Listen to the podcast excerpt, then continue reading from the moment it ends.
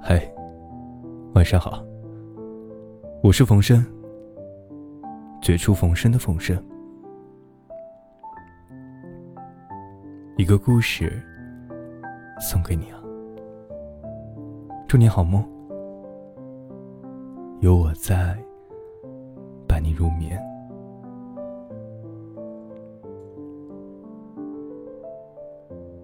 钟念风是我的高中同学。那个时候，流行小虎队，林志颖。他比那些明星长得都好看，高瘦，白净，一身的书卷气，还总带着淡淡的肥皂香。小南是我的铁瓷。多铁有多铁。我俩从小住在一个大杂院，从幼儿园到高中就没分开过。他童颜巨乳，侠骨柔情，外表萌妹子，内心女汉子。不说话的时候，追他的人能从大杂院排到美术馆的后街。一说那些走肾的话。呼啦，人全跑了，就只剩我。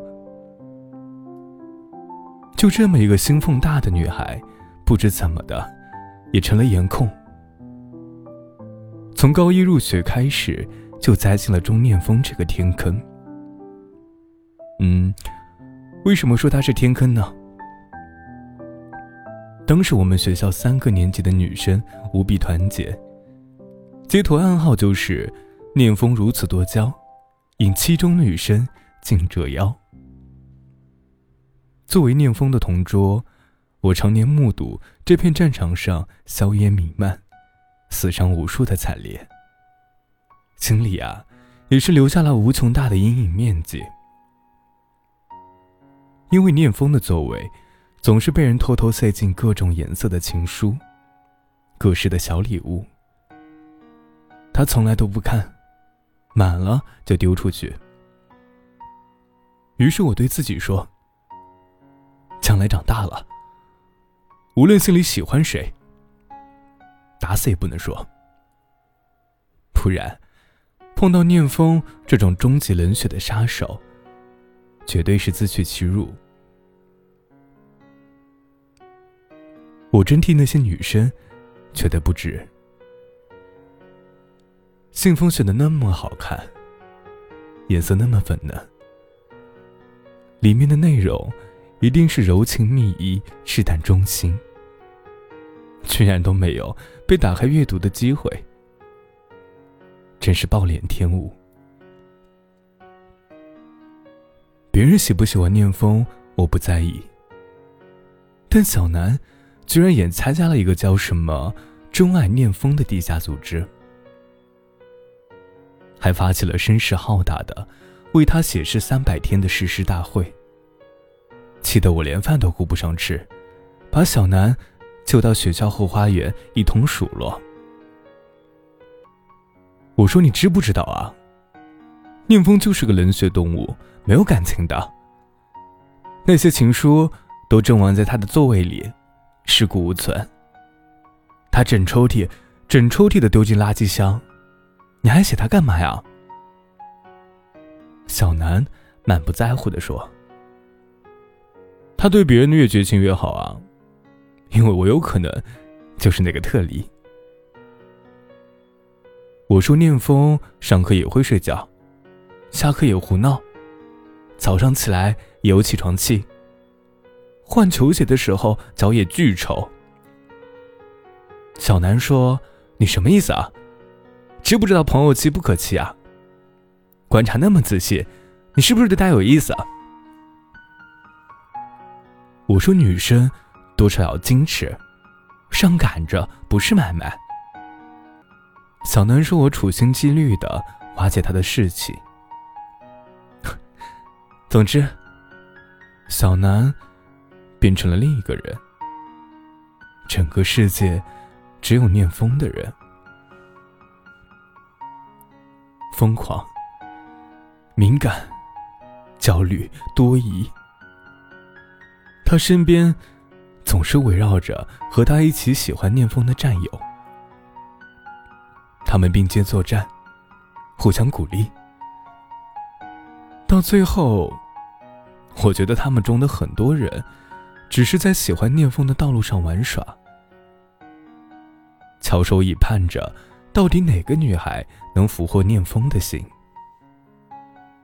他们的猎奇心理胜于一切，像赌徒一样，把宝都压在了最漂亮、身材最好的小南身上。于是，小南不是一个人在战斗，而是带领着一群人在战斗。那些奇怪的情敌们纷纷让路。帮小南时刻定位念风的去向，出谋划策，运筹帷幄。大家把毕生绝学和浑身的真气都输送给了小南。这绝对是我至今为止见到过一群最团结、最和谐的情敌。但是念风还是巍然不动，对所有人都一样，没有例外。他对女生说话，就像对男生一样简洁明了，眼神永远直视，毫不躲闪，正面迎击一切的糖衣炮弹。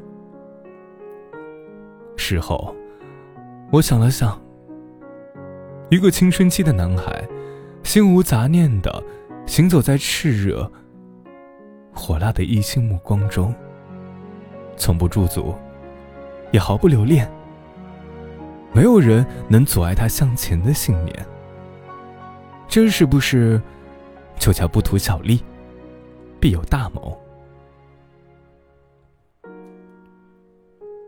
小南开始不安于地下，他自学了很多追男生的妙招，什么苦肉计、美人计、欲擒故纵、声东击西。把三十六计里的三十五计都使遍了，就差走为上计了。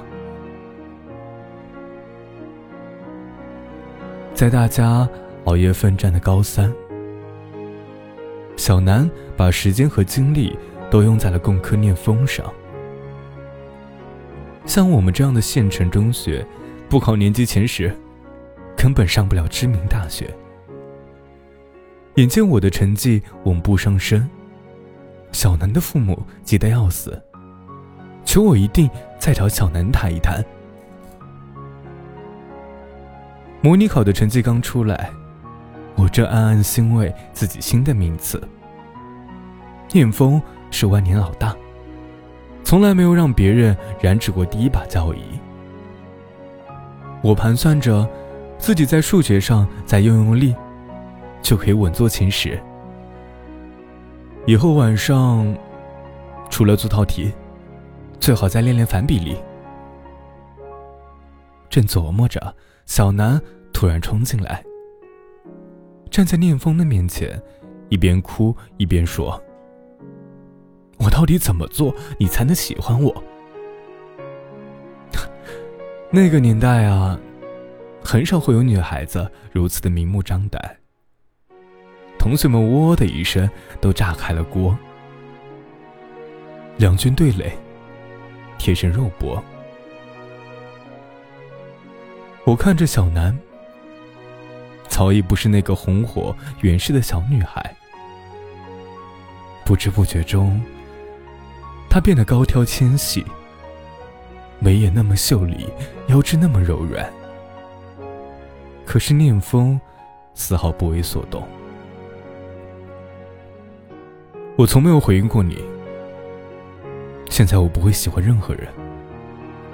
聂风冷冷地说。呼的一下，同学们都散开了。班主任站在门口，看着这场琼瑶大戏。我拉着小南出去，他愣着脖子，斜着眼睛看着聂风，泪水。像断了线的珠子，噼里啪啦的落了下来。怎么抹也抹不干净。我永远也忘不了他的眼神，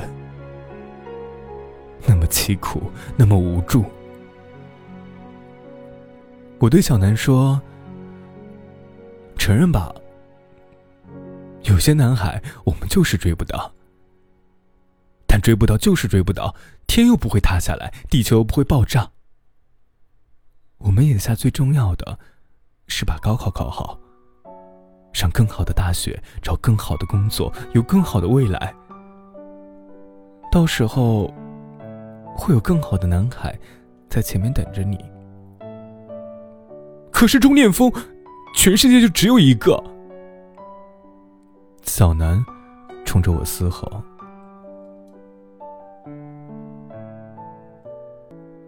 大学录取通知书下来了，我们学校。有九个人考到了北京。我和念风上了同一所大学。小南决定复读，我们约定在北京见。上了大学，念风的世界还是老样子。万花丛中过，片叶不沾身。大一的时候，涌现出了许多惊天地、泣鬼神的感人事迹。简直都是高中的翻版，但念风从不在意，不驻足。小南到底没有考到北京，他常写信来询问念风的消息。后来有了手机，就经常打电话了解念风的近况。后来打的少了。再后来听说，小南恋爱了。再回忆起这段，是在欢送年丰的聚会上，他如愿去了美国读研。饭桌上，大家喝得特别开心，男生们都唱起了《义勇军进行曲》，提醒念风深陷敌后。一定要抵御住帝国主义的糖衣炮弹，想成美女。念风一边笑，一边陪着大家慷慨激昂的胡闹。回宿舍的路上，他第一次在我面前提到小南。他说那时候自己年轻，没想过别人的处境。他知道小南是真的喜欢他。如果伤害了小南，请我代他道歉。